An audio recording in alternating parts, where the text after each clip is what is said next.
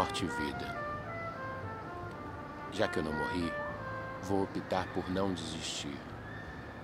Não desistir de mim, da vida, de meus sonhos, das minhas pequeninas lutas internas. Já que eu não morri, decidi que ninguém morre de véspera, apesar da áspera voz da morte que eu não ouvi.